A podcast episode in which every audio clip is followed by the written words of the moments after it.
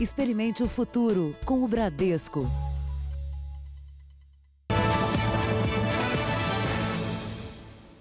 Olá, boa noite para você. Boa noite. O crime de São Bernardo do Campo, que terminou com um delegado baleado e uma modelo morta, é cercado de mistério e dúvidas. Nossa reportagem obteve com exclusividade um diálogo que aconteceu momentos antes dos disparos e traz novos detalhes sobre o caso. Uma semana depois, policiais voltaram à cena do crime. O delegado responsável pelo caso veio acompanhado de investigadores e peritos.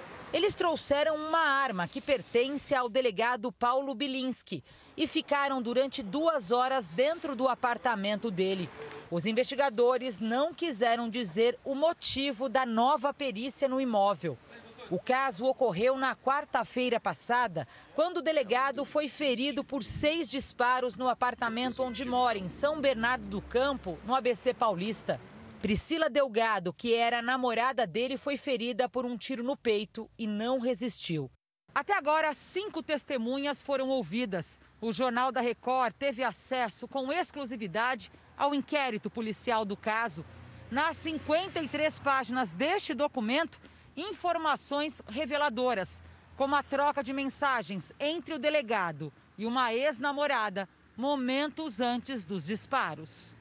A conversa entre Paulo Bilinski e a amiga, que não vamos identificar, começou na véspera do crime, às 9h15 da noite, quando o delegado revela que terminou o relacionamento com a modelo e que está com medo dela fazer algo errado. Ele escreve que a preocupação é Priscila pegar uma arma dele e diz que a modelo está chorando muito. A ex-namorada escreve que não conseguiria dormir com uma pessoa assim ao lado dela, com tantas armas ali. Paulo Bilinski responde dizendo que está preocupado. Neste momento, o delegado diz que Priscila vai para um hotel. Depois, conta que ela vai passar a noite no apartamento mesmo. Fala que vai dormir no quarto de hóspedes e que as armas estão com ele. Às 11h18 da noite, a ex-namorada pede para ele trancar a porta. A conversa é retomada de manhã cedo, às 6h22. O delegado diz que a modelo ainda está desesperada e que ela acha que está grávida. Às 8 horas e 9 minutos, ele manda a última mensagem antes dos tiros serem ouvidos pelos vizinhos. E diz: O que eu faço? O advogado da família da modelo chama a atenção para o fato das mensagens parecerem antecipar o desfecho. Parece estranho, mas o que eles conversaram no dia anterior, à noite, acabou ocorrendo no dia seguinte pela manhã. Uma semana depois do crime, há mais dúvidas do que respostas. A questão principal que todos querem saber, o que realmente ali aconteceu. Relacionamento relâmpago que terminou em tragédia. Na manhã da última quarta-feira, a modelo Priscila Delgado morreu baleada após uma briga com o namorado, o delegado Paulo Bilinski. Priscila chegou a ser socorrida, mas não resistiu. Paulo já passou por três cirurgias, mas antes deu a sua versão dos fatos. Ontem, Priscila, minha namorada, vi uma mensagem de antes dela ir para minha casa. Hoje de manhã, quando eu saí do banho, ela deu seis tiros em mim. Depois um tiro nela mesma. O número de, de, de, tiros que ele recebeu é, deu a entender que não se tratava de uma autolesão. O crime aconteceu no nono andar deste prédio onde mora Paulo. Ele e Priscila viviam juntos havia apenas um mês e já tinham marcado o casamento para a semana que vem. Paulo foi atingido por seis disparos. Priscila morreu com um tiro no peito. A grande dúvida é se ela atirou contra si mesma ou se foi assassinada. Todas as perícias que eram possíveis serem realizadas naquele momento foram feitas. Residográfico na mão da Priscila, é, croqui do local, DNA, exames de, dos sangues que foram ali é, encontrados. A polícia aguarda a conclusão do laudo da perícia. Já se sabe que havia resíduos de pólvora na mão de Priscila, sinal de que ela manuseou a arma. Como Paulo foi levado ao hospital para cirurgia, a coleta de amostras da mão dele não foi feita imediatamente. Não são elementos referentes apenas à pólvora, e sim a, a outros vestígios que são é, são vestígios metálicos, oriundos do próprio projétil quando ele passa pela boca do cano.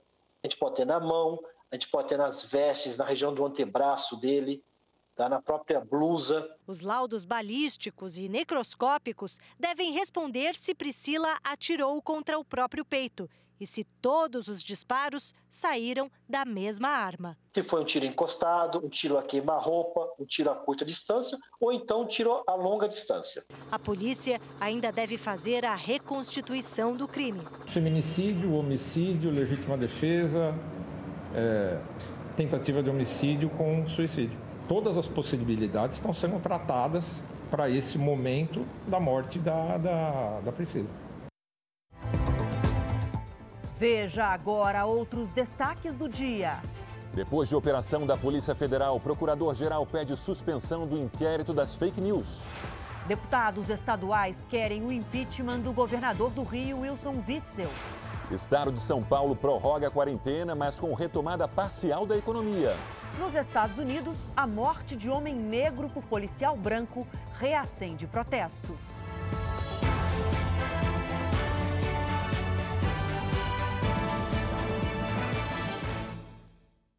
Oferecimento Bradesco. Empréstimo para começar a pagar daqui 90 dias.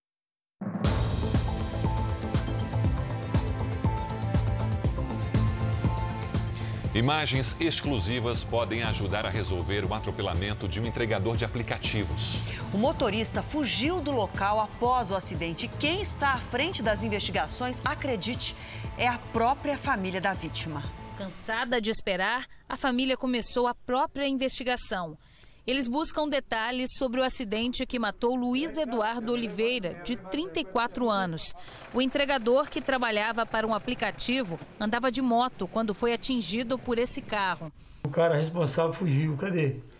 Até agora a gente não tem notícia de preso, de, de, de nada, de responsabilidade de quem foi responsável. Até agora não apareceu ninguém para procurar a gente. Essas imagens exclusivas obtidas pela família mostram um carro chegando a um posto de combustível, minutos antes do acidente, na noite de sexta-feira. Dois jovens descem e vão até a loja de conveniência, onde ficam pouco tempo. Em seguida, em outro vídeo, o carro aparece em alta velocidade. Dá para ver que o veículo balança ao passar pelo quebra-molas. Ele puxa para um lado e puxa para o outro. Foi logo após esse flagrante que o entregador foi atingido. O motorista perdeu o controle da direção, capotou e atravessou a avenida. Testemunhas contam que ele se levantou, entrou em outro carro e fugiu sem prestar socorro. O advogado do motorista nega. Diz que ele teve afundamento craniano, foi socorrido pela mãe e está hospitalizado. Que o pai ficou no local aguardando a chegada do socorro.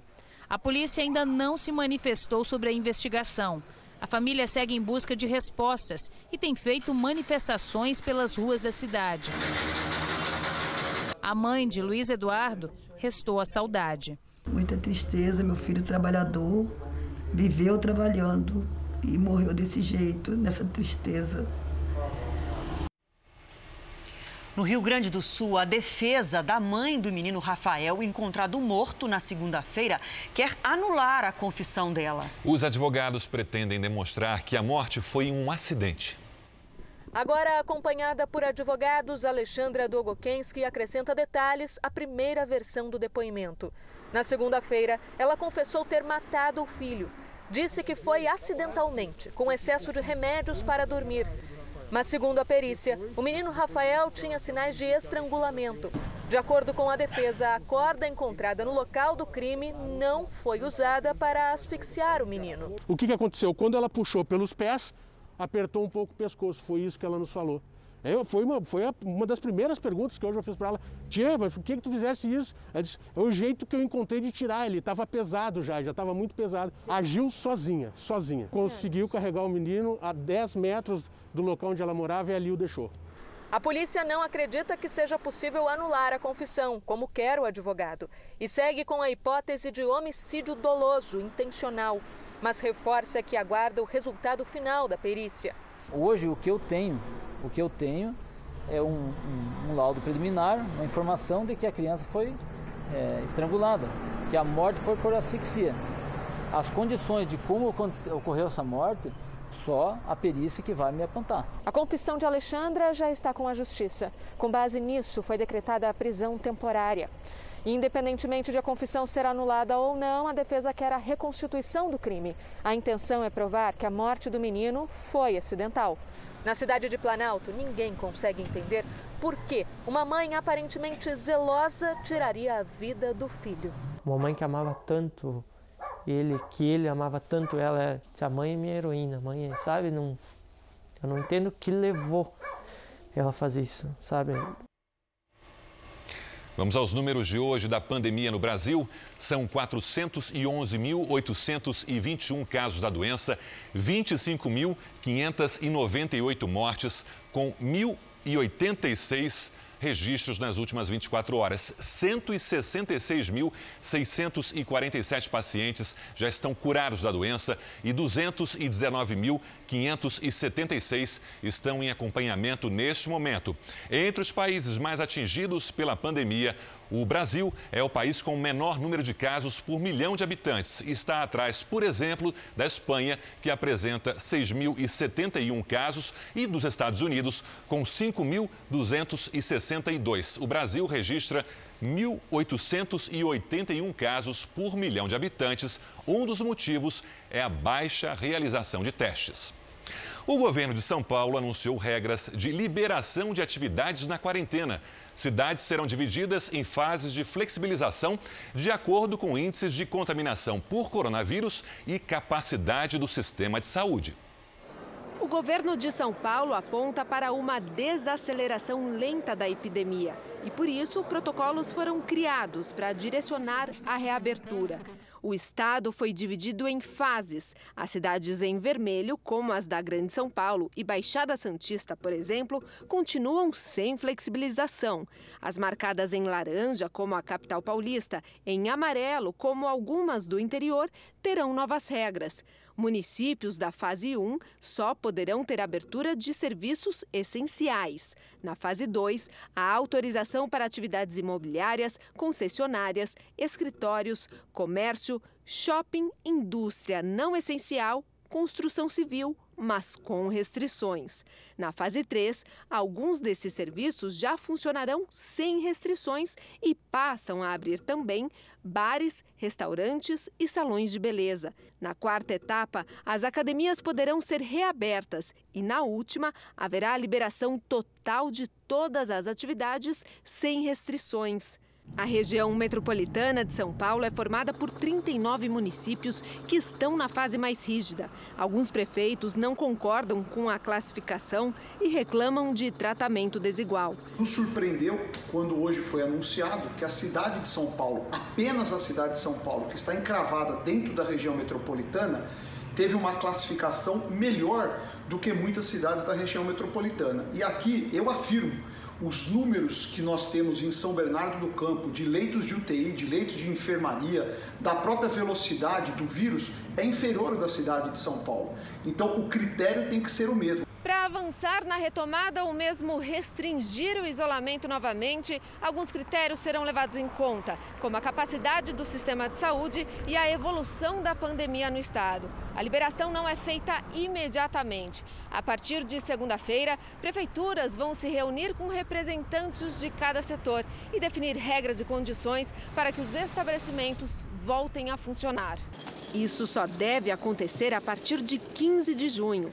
O retorno de escolas e a normalização nos transportes seguem indefinidos. O governador de São Paulo disse que a flexibilização não é um relaxamento. Ele também comentou sobre as investigações de indícios de irregularidades na compra de respiradores. O Ministério Público apura o pagamento antecipado de 3 mil aparelhos, mas apenas 50 chegaram da China. E especificamente no caso destes respiradores comprados na China, tem a investigação sendo feita pelo Ministério Público Estadual. Não há nenhum problema, tanto do ponto de vista da verificação do Tribunal de Contas, quanto da apuração do Ministério Público e da Corregedoria do Estado. Bom, essa volta tem que ser feita com calma, organização, para que os casos da doença não disparem. Vamos agora com a opinião do jornalista Augusto Nunes. Boa noite, Augusto. Boa noite, Adriana, Sérgio. Boa noite a você que nos acompanha. Quando entregou aos governadores a missão de definir e executar a estratégia de combate à pandemia de Covid-19, o Supremo Tribunal Federal excluiu da guerra o presidente Jair Bolsonaro sobrou para o governo federal a tarefa de providenciar a imensidão de dinheiro repassada aos estados por ordem do Congresso. O presidente continuou a defender o abrandamento da quarentena e o uso da cloroquina. Mas nenhuma dessas ideias foi posta em prática. Os governadores oposicionistas, contudo, continuam tentando culpar Bolsonaro pela transformação do Brasil num dos maiores focos da pandemia. O balanço dos três últimos meses informa que a acusação é pulverizada pelas estatísticas. Nos 14 estados governados por inimigos do presidente, em todos os quesitos os números são muito mais sombrios que nos 13 restantes. O território oposicionista, por exemplo, concentra 87% das mortes e 79% dos casos confirmados. O ranking dos óbitos é liderado por São Paulo, mais de 6.500 até esta quarta-feira. Rio de Janeiro, 4.400. E Ceará, mais de 2.600. As mortes registradas nos três estados cujos governadores não hostilizam o presidente estão abaixo de 3.500 ou 13% do total. Seria absurdo responsabilizar o paulista João Dória, o fluminense Wilson Witzel e o cearense Camilo Santana por essas cifras perturbadoras. Mais absurdo ainda é ver governadores oposicionistas atribuindo o desastre sanitário ao mau exemplo dado por Bolsonaro quando cumprimenta, sem máscara nem luvas, um punhado de admiradores. A Polícia Federal fez buscas e apreensões em cinco estados e no Distrito Federal no inquérito que investiga ameaças e notícias falsas sobre os ministros do STF. Entre os alvos estão aliados do presidente Jair Bolsonaro. Foram cumpridos 29 mandados de busca e apreensão no Distrito Federal, em São Paulo, Rio de Janeiro, Mato Grosso, Paraná e Santa Catarina. 17 pessoas são investigadas, entre elas os blogueiros Alan dos Santos e Sara Winter. Os empresários Luciano Hang e Reinaldo Bianchi, o ex-deputado federal Roberto Jefferson do PTB, além de seis deputados federais e dois estaduais, que não foram alvos das buscas, mas terão de prestar depoimento no inquérito em até 10 dias. Entre eles estão Bia Carla Zambelli e Daniel Silveira, do PSL. A operação foi autorizada pelo ministro Alexandre de Moraes, relator do caso no STF.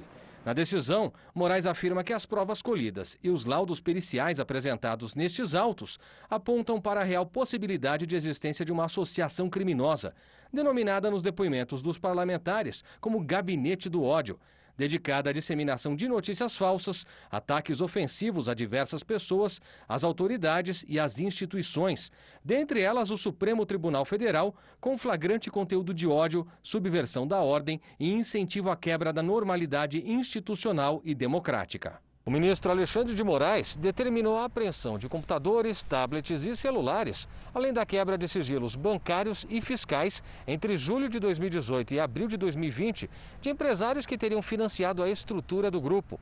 Moraes também enviou ofício para que as empresas de redes sociais bloqueiem e preservem o conteúdo das postagens de parlamentares citados na operação. Ao participar de um seminário, Moraes disse haver uma tentativa de milícias digitais de coagir a imprensa. Não se pode censurar, não se pode restringir a liberdade de manifestação, a liberdade de imprensa. Agora, as pessoas devem arcar com as consequências eh, de seus atos. Não é possível é que novas formas de mídia eh, se organizem de forma criminosa, é, com finalidades de propagação de discursos racistas, de discursos discriminatórios, é, de discursos de ódio e de discursos contra a democracia e as instituições democráticas. Depois da operação, Procurador-Geral da República Augusto Aras pediu ao ministro Edson Fachin, relator de uma ação no STF que questiona o inquérito, que a investigação seja paralisada até que o plenário do Supremo julgue o pedido. Aras disse que a Procuradoria-Geral da República foi surpreendida com as ações realizadas hoje sem a participação, supervisão ou anuência prévia do Ministério Público Federal e afirmou que isso reforça a necessidade de se conferir segurança jurídica, evitando-se diligências desnecessárias que possam eventualmente trazer constrangimento desproporcionais à investigação. Os investigados criticaram a operação e afirmam que não estão envolvidos em compartilhamento de fake news. A operação repercutiu entre políticos e integrantes do Judiciário. O ministro Luiz Fux leu nota da presidência do Supremo Tribunal Federal em que a corte destaca que não há democracia sem respeito às instituições. Seja na prosperidade, seja na crise que ora vivenciamos, este tribunal mantém-se vigilante em prol da rigidez da Constituição e da estabilidade institucional do Brasil. Pelas redes sociais, os filhos do presidente Jair Bolsonaro criticaram a operação. O senador Flávio Bolsonaro escreveu que chegamos em um momento onde se investiga fatos que não são crimes para conseguir provas que não são válidas. O deputado Eduardo Bolsonaro postou que, para crimes de corrupção, a justiça é lenta, mas é rápida para constranger pessoas que sequer cometeram crimes.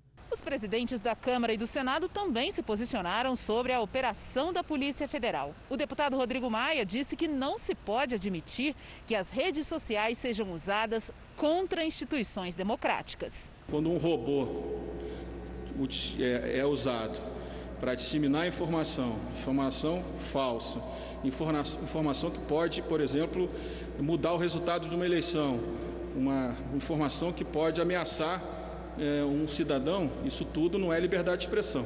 Né? Isso é, é abuso do sistema tecnológico e, claro, é um ataque frontal, muitas vezes, às instituições democráticas. O senador Davi Alcolumbre, pela internet, disse que as notícias falsas contaminam a sociedade, ofendem qualquer cidadão e comprometem a liberdade de expressão. Dentro do governo, houve grande apreensão em relação à operação da Polícia Federal determinada pelo STF para investigar as fake news.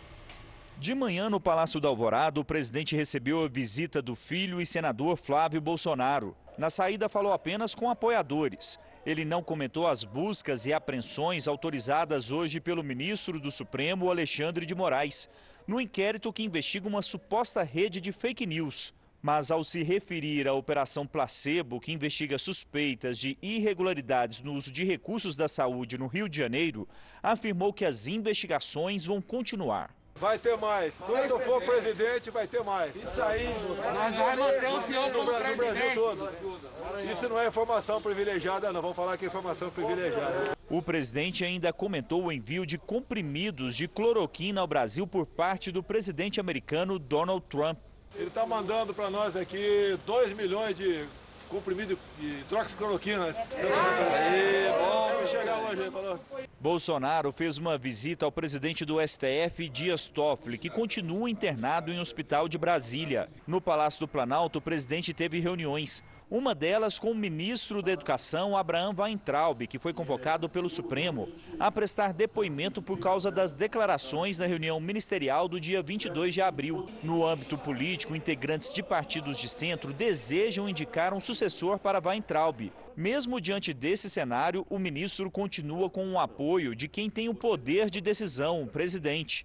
Jair Bolsonaro gosta do estilo combativo dele, capaz de comprar brigas para defender o posicionamento do governo. O dia aqui no Palácio do Planalto teve bastidores agitados. O presidente convocou quase todos os ministros para uma reunião onde foi debatida a reação do governo à operação da Polícia Federal autorizada pelo Supremo contra parlamentares, blogueiros e empresários bolsonaristas. Assessores jurídicos foram convocados e a primeira resposta ao ministro Alexandre de Moraes do STF foi uma nota do ministro da Justiça e Segurança Pública. O ministro André Mendonça divulgou uma nota. Afirmou que vivemos em um Estado democrático de direito. É democrático porque todo o poder emana do povo. E a este povo é garantido o direito de criticar seus representantes e instituições de quaisquer dos poderes. Além disso, aos parlamentares é garantida a ampla imunidade por suas opiniões, palavras e votos. Em seguida, diz que intimidar ou tentar cessear esses direitos é um atentado à própria democracia. E conclui: na qualidade de ministro da Justiça e Segurança Pública, defendo que todas as investigações sejam submetidas às regras do Estado democrático de direito, sem que sejam violados pilares fundamentais e irrenunciáveis da democracia. Outono com cara de inverno, teve geada no sul, em São Paulo. E Goiânia registrou a manhã mais fria do ano, com 7,6 graus. Boa noite, Lidiane. É só fazendo é, assim. Vai esquentar. Até quando que vai esse frio? Olha, pelo menos até o fim de semana, viu, Adriana? Boa noite para você, para todo mundo aí do outro lado que nos acompanha. A quinta-feira começa bem gelada, com 9 graus no interior de Mato Grosso do Sul. Na Serra da Mantiqueira, mínima de 1 grau para menos, viu? E na Serra Catarinense, zero grau.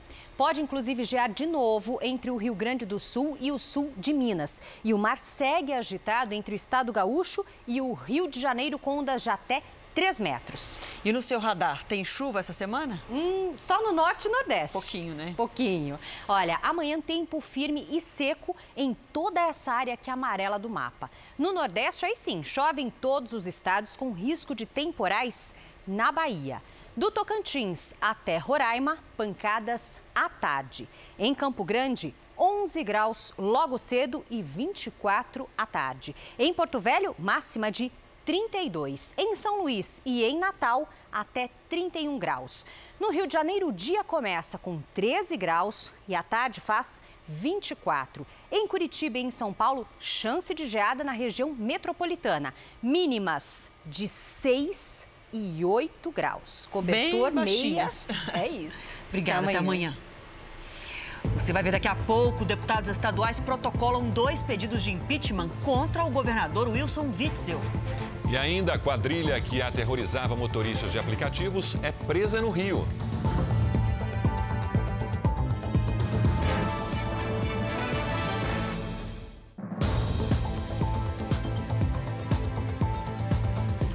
Bom, a gente viu agora há pouco que o frio vai seguir a semana toda. Agora vamos ver as imagens do frio. Uma massa de ar polar derrubou as temperaturas no centro-sul do Brasil. Várias cidades registraram a madrugada mais fria do ano. A Serra Catarinense teve temperaturas negativas e geada. Os gramados amanheceram cobertos por uma fina camada de gelo. Quem acordou cedo em São Joaquim, na Serra Catarinense, teve que sair bem agasalhado. Os termômetros marcaram um grau negativo durante a madrugada e o fogão a lenha ajudou no aquecimento das casas. Frei Rogério registrou a temperatura mais baixa do estado, 1,3 negativo. Em Chapecó, no oeste, o gelo também cobriu a vegetação e os carros que passaram a noite na rua. 27 de maio, quarta-feira. Esta é a segunda onda de frio do outono, consequência de uma massa de ar polar que derrubou as temperaturas em todo o centro-sul do Brasil, inclusive no litoral. Aqui em Florianópolis, os termômetros marcaram 8 graus pela manhã. Curitiba teve a madrugada mais fria do ano, com 6 graus.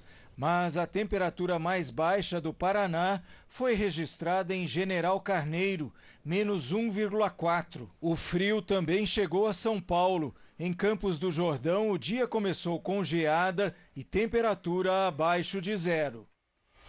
A Polícia Federal ouve nesse momento o chefe de gabinete do senador Flávio Bolsonaro no inquérito que apura possíveis interferências na Polícia Federal. Então vamos ao vivo até Brasília. É a repórter Nathalie Machado que traz as informações para a gente. Boa noite para você, Nathalie. Oi, Adriana, boa noite, boa noite a todos. Miguel Ângelo Braga Grilo está sendo ouvido aqui na sede da Polícia Federal em Brasília desde o início da tarde. Ele está em uma sala reservada e sem a presença de advogados. O depoimento, que é sigiloso, uh, ocorre após a determinação do ministro Celso de Mello do Supremo Tribunal Federal, relator do inquérito que investiga se houve ou não interferência política do presidente Jair Bolsonaro na Polícia Federal. O empresário Paulo Marinho foi ouvido ontem no Rio de Janeiro. Ele tem afirmado que o senador Flávio Bolsonaro soube com antecedência de uma operação que prendeu diversos parlamentares no Rio de Janeiro em 2018. O senador Flávio Bolsonaro nega que tem recebido qualquer informação. De Brasília, Nathalie Machado. Muito obrigada pela informação. Bom, nesse momento que a gente vive de crise de saúde e também na economia, nada melhor do que se comunicar bem, né, Sérgio? Transparência é fundamental. Agências de publicidade ressaltam a importância das marcas comunicarem ações que estejam promovendo durante a quarentena e também mensagens positivas para ajudar o consumidor a superar o estresse da pandemia.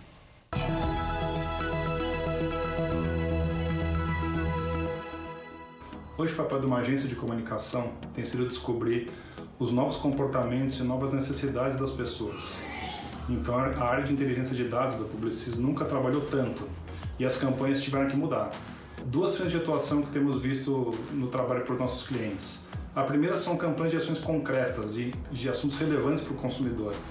O segundo tipo de comunicação são as mensagens de empatia, de força e de esperança, de ajudar as pessoas a verem o copo meio cheio nesse período que a gente está passando.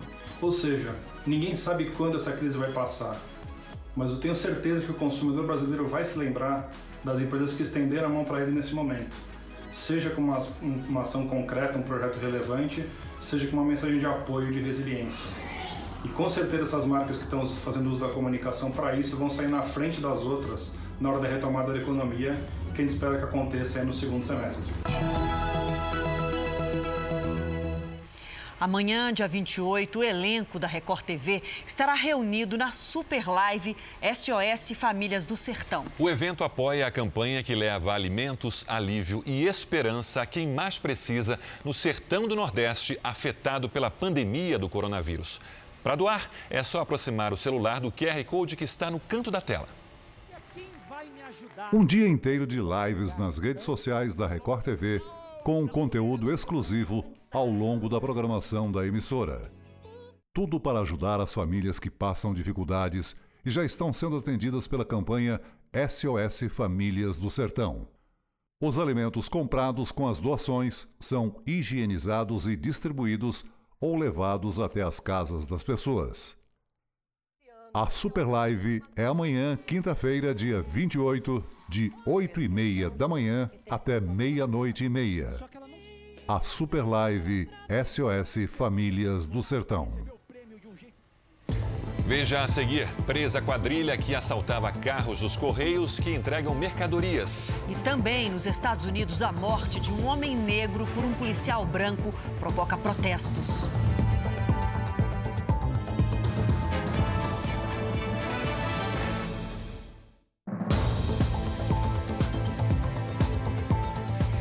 Presidente Jair Bolsonaro tem até hoje para sancionar o projeto de ajuda a estados e municípios por conta da crise da pandemia. Vamos voltar a Brasília novamente ao vivo, agora com o repórter Luiz Fara Monteiro. Boa noite para você, Fara.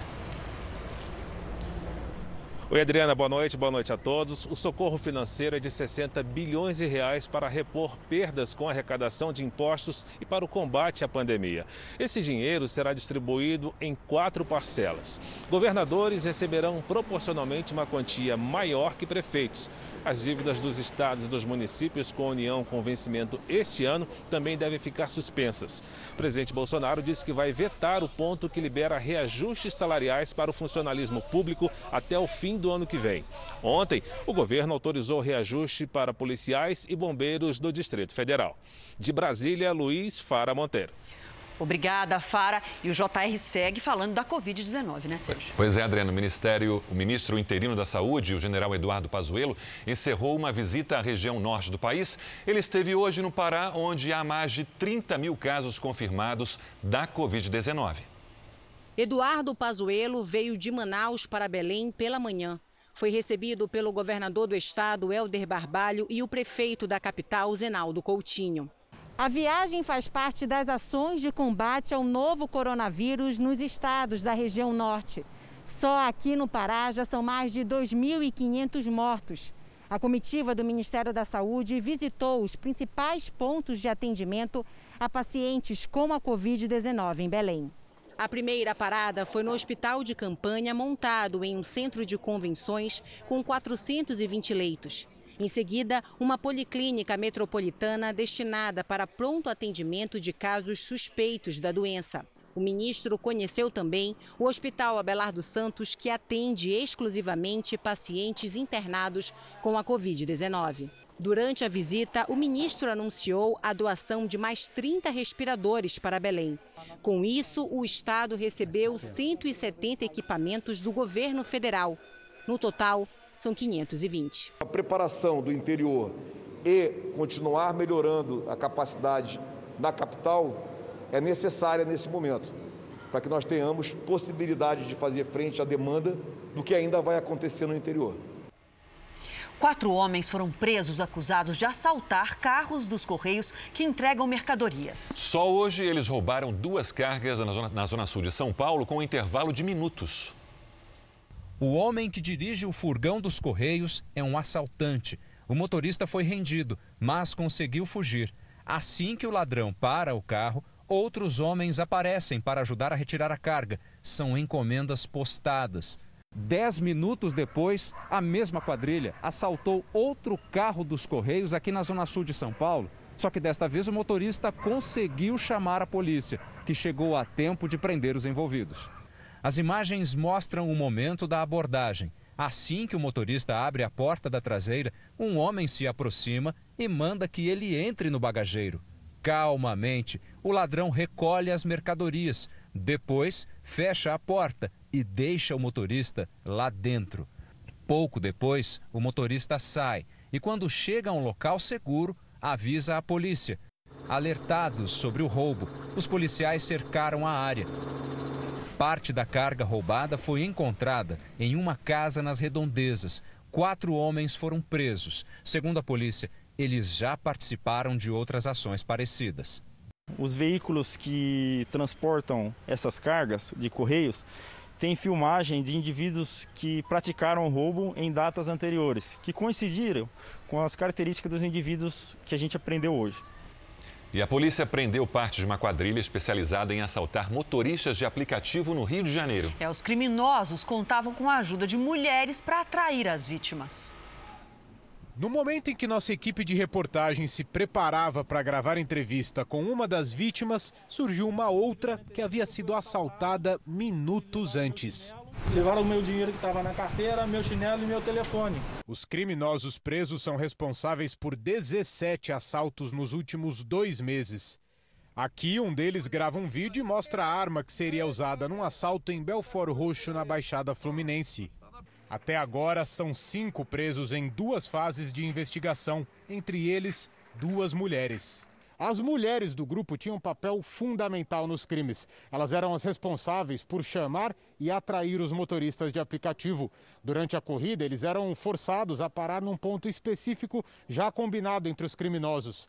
Era aí que o restante da quadrilha entrava em ação e esses outros criminosos que também já estão identificados, alguns já estão com prisão preventiva decretada, nós estamos atrás para conseguir, em breve, né, a gente conseguirá prendê-los também. Esse motorista conta que precisa trabalhar, mas tem medo de voltar às ruas. A situação é muito difícil porque, além deles roubarem seu carro, ele te impede de trabalhar, ele te rouba o teu emprego naquele momento também. Golpistas se aproveitam da pandemia para roubar o dinheiro do auxílio emergencial. Em São Paulo, um casal foi preso em flagrante quando tentava fazer mais uma vítima.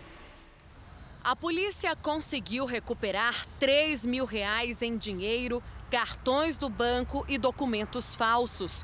Tudo estava no carro de um casal que vinha dando golpes desde que o auxílio de 600 reais foi liberado. Os fraudadores costumavam agir em casas lotéricas. Hoje, o funcionário do caixa de onde o dinheiro era sacado suspeitou do casal e ligou para a polícia.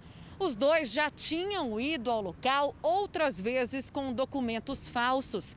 Eles foram presos num viaduto da Zona Leste. O rapaz de imediato já admitiu que eles estavam nas lotéricas ali das mediações para cadastrar primeiro o cadastrar a senha, fazer o cadastro e também se desse para fazer algumas fazer uma retirada. Ontem, em duas operações da polícia, quatro suspeitos de fraudar o benefício foram presos.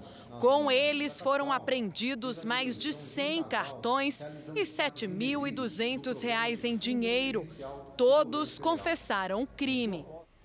Deputados estaduais do Rio de Janeiro protocolaram hoje dois pedidos de impeachment contra o governador do estado, Wilson Witzel, na Assembleia Legislativa. Witzel foi alvo de uma operação da Polícia Federal. A investigação apura o desvio de dinheiro num contrato milionário para a construção de hospitais de campanha durante a pandemia. O futuro político do governador do Rio de Janeiro está nas mãos da Assembleia Legislativa. A operação realizada ontem pela Polícia Federal motivou dois pedidos de impeachment protocolados hoje. Witzel teria cometido crime de responsabilidade ao contratar empresas desclassificadas em outras licitações e também ao autorizar a Secretaria de Saúde a fechar contratos com organizações sociais investigadas por fraude. Já são cinco pedidos de impeachment na mesa da presidência da Assembleia Legislativa.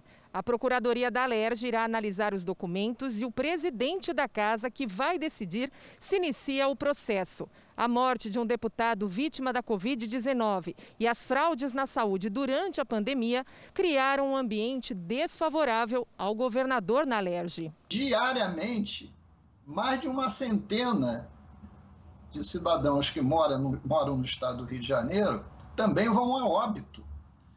Para mim, e para grande parte dos parlamentares, corrupção em pandemia é como fosse crime contra a humanidade.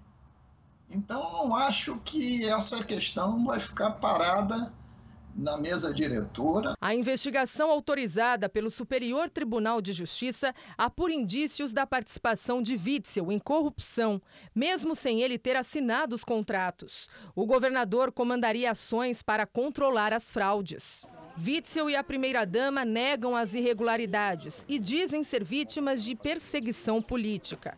O ministro do STJ, Benedito Gonçalves, pediu ao Ministério Público Federal que apure o possível vazamento da operação. Hoje, a organização social IABAS, também alvo da operação e que tem contrato de 835 milhões de reais para construir e administrar sete hospitais de campanha do Estado, entregou a segunda unidade, com atraso. A empresa diz que colabora com as autoridades. A unidade de São Gonçalo só receberá pacientes amanhã, com 10 leitos de UTI disponíveis. A promessa eram 80. Neste momento, 290 contaminados pelo coronavírus estão na fila por uma vaga em hospitais em todo o estado. A Justiça suspendeu a nomeação do ex-secretário de Saúde do Rio de Janeiro, Edmar Santos, para a chefia da Secretaria Extraordinária das Ações de Combate à Covid-19. Ele tinha sido exonerado na semana passada pelo governador Wilson Witzel e é investigado na Operação Placebo. E a polícia investiga se a primeira-dama do Rio de Janeiro, Helena Witzel, recebeu dinheiro para beneficiar fornecedores do Estado. O esquema pode ter sido o mesmo utilizado pelo ex-governador Sérgio Cabral e a mulher dele, Adriana Anselmo. Helena Witzel tem 39 anos e três filhos com o governador Wilson Witzel. Foi aluna dele em Vila Velha, no Espírito Santo. Os dois são casados há 15 anos e moram no Rio de Janeiro desde 2010, quando Witzel, então juiz federal, foi ameaçado pelo tráfico. A primeira-dama teria muita influência nas decisões do governador. Ela não costuma dar entrevistas e na internet publica fotos em trabalhos sociais. Uma das paixões é o carnaval. A Polícia Federal investiga se Helena recebeu dinheiro para beneficiar fornecedores do Estado por meio do seu escritório de advocacia. Ela diz que recebeu por serviços contratados e que foram prestados e declarados. O caso lembra o da ex-primeira-dama Adriana Anselmo. A advogada foi condenada a 18 anos de prisão por usar o seu escritório para lavar dinheiro no esquema criminoso do marido, o ex-governador Sérgio Cabral. Adriana Anselmo sempre gostou de ostentar poder com dinheiro público. Adorava usar vestidos de marca e joias caras. Chegou a comprar um diamante amarelo, uma pedra rara, por quase 2 milhões de reais. De acordo com especialistas, é comum usar pessoas próximas nos esquemas de lavagem de dinheiro. Entre marido e mulher, além da confiança, existe a facilidade da convivência diária e da comunicação verbal, o que evita a troca de mensagem, de e-mails, telefonemas ou o envio de documentos. Eu acredito que fica mais fácil para possivelmente é, ter um entrosamento para o cometimento desse tipo de crime. Os fatos são gravíssimos. É necessário uma apuração rápida, cautelosa, mas que a sociedade do Rio de Janeiro precisa saber.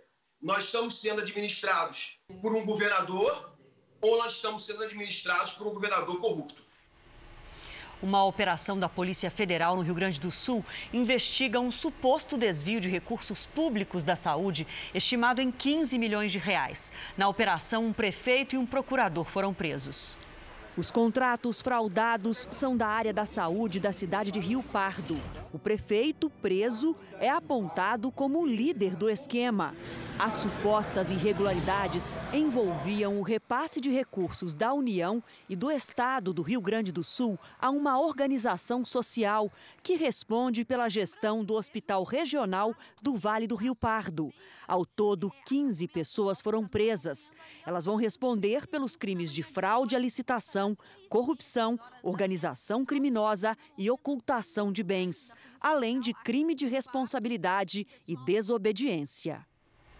Estados do Nordeste antecipam feriados para diminuir o movimento de pessoas nas ruas e, assim, tentar conter o avanço do coronavírus. Dados do Ministério da Saúde mostram que a região concentra hoje cerca de 35% de todos os casos do país.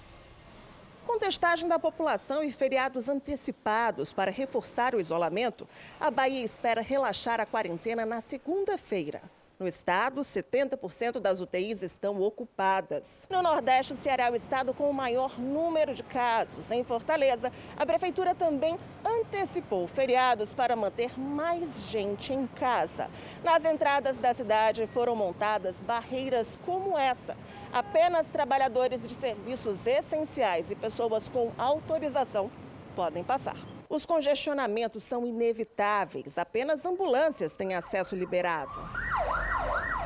Se for constatado que não há é, a necessidade desse deslocamento, aquele, aquele condutor daquele veículo será impedido de transitar. No Ceará, a taxa de ocupação das enfermarias é de quase 65%. A situação é pior nas UTIs, com lotação de quase 88%. Além do Ceará, Pernambuco e Maranhão são os estados mais afetados pela pandemia. No Maranhão, o governo estadual acredita ter superado o pior da doença.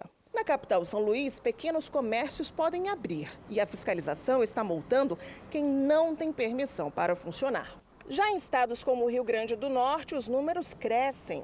Dos 171 leitos de UTI, 160 estão ocupados e há 42 doentes na fila de espera.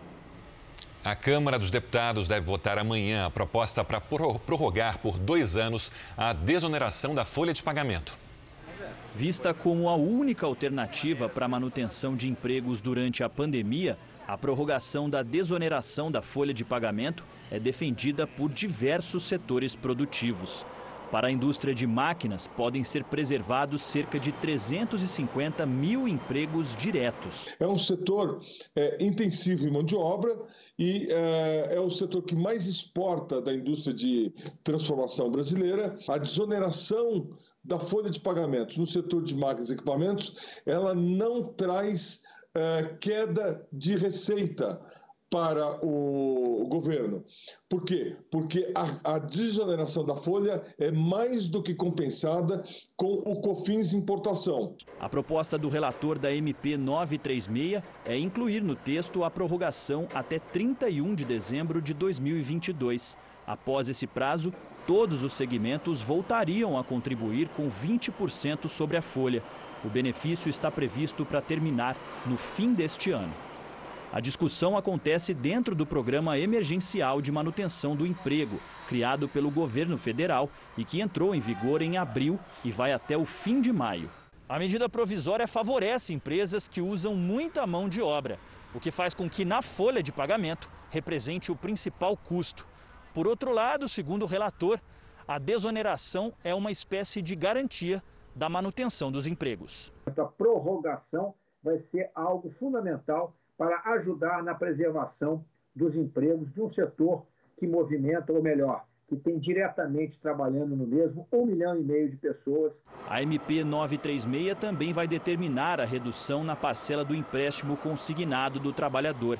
Quem for demitido ou contrair Covid-19 vai ter direito à suspensão de pagamentos por um período determinado. Ainda a prorrogação permitirá a discussão de uma nova forma geral de tributação da folha, com um período de transição para os segmentos que estão atualmente na desoneração. A companhia Boeing anunciou nesta quarta-feira a retomada da produção da aeronave 737 MAX. Os modelos antigos desse avião estavam proibidos de voar desde 2019, após dois acidentes que mataram 346 pessoas. As entregas agora estão previstas para agosto. Mais cedo, a companhia anunciou a demissão de 12 mil funcionários nos Estados Unidos. A morte de um homem negro durante uma ação policial nos Estados Unidos reacendeu o debate sobre as suspeitas de racismo e abuso por parte da polícia. Durante 10 minutos, George Floyd pediu socorro. O policial, que pressionava o joelho no pescoço dele, debochava. Dizia para ele se levantar, enquanto George respondia que não conseguia respirar. Quem viu a ação tentou intervir, mas o policial só soltou o homem quando ele já estava inconsciente. Desde então, a cidade de Minneapolis explodiu em protestos. Os policiais foram demitidos e, em depoimento, eles disseram que o suspeito resistiu à prisão. Mas esse vídeo desmente a versão deles. George Floyd tinha 46 anos e trabalhava no restaurante de um amigo que diz que ele era gentil e prestativo. Os pais pedem que os policiais sejam presos por assassinato. A noiva também quer justiça. Hoje, o Departamento de Justiça e o FBI anunciaram que vão abrir inquéritos separados para investigar as circunstâncias da morte. As imagens feitas pelas câmeras que ficam presas ao corpo dos policiais ainda não foram liberadas pela polícia. O episódio lembra a morte de Eric Garner, que pediu 11 vezes para respirar antes de ser sufocado durante a abordagem policial. O caso foi em Nova York em 2014 e só cinco anos depois, apenas um dos policiais envolvidos foi demitido. Você acredita em todas as informações que recebe pelo celular? Não dá para acreditar, né? Pois olha só, segundo um levantamento recente, existem 50 milhões de postagens de notícias falsas sobre a pandemia do coronavírus. É preciso muito cuidado para não se tornar vítima de uma delas. De repente, você recebe um áudio com uma história que espanta. Homem foi enterrado em Feira de Santana, na Bahia. Ele deu uma parada cardíaca e os médicos falaram que era o coronavírus, enterraram o homem vivo. Aí o homem acordou dentro do cemitério e começou a gritar.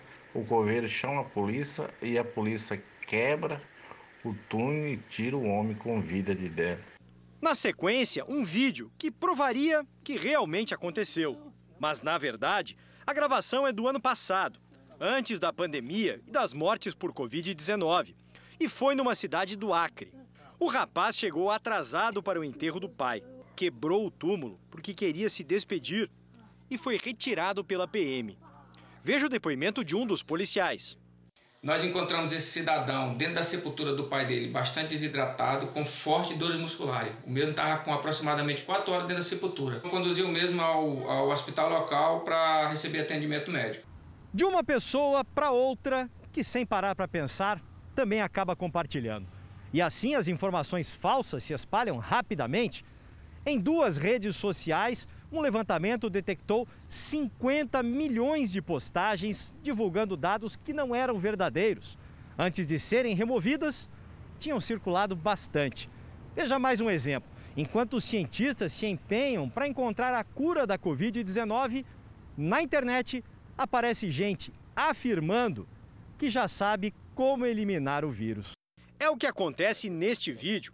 O autor diz ter se curado com uma combinação de remédios que ele recomenda. Esse remedinho aqui, ó, galera, ó, se liga. Ela trava a evolução do vírus. Eu, com dois dias, dois dias, já tô aqui gravando vídeo para vocês. Aí, não tô mais na cama, tô aqui dentro do carro, aí, ó, gravando vídeo para vocês. Este médico infectologista nega o efeito desta receita. Infelizmente, esse tipo de associação não encontra qualquer respaldo na literatura científica em termos de eficácia contra uma pessoa verdadeiramente infectada por Covid. Se eu pego uma fake news e compartilho sem checar se essa notícia é verdade ou não, eu vou estar sendo mais uma pessoa responsável por essa mentira. No r7.com você encontra uma reportagem sobre o perfil de quem inventa e dissemina notícias falsas. É, e se você não sabe se é verdade, não espalha fake news. Aponte a câmera do seu celular aqui para o QR Code no cantinho da tela e saiba um pouco mais sobre as fake news e como escapar delas. O Jornal da Record termina aqui. A edição de hoje na íntegra e também a nossa versão em podcast estão no Play Plus e em todas as nossas plataformas digitais. À meia-noite e meia tem mais Jornal da Record. Você fica agora com a novela Apocalipse. Se proteja, proteja a sua família o máximo que der. Até amanhã. Boa noite e até amanhã.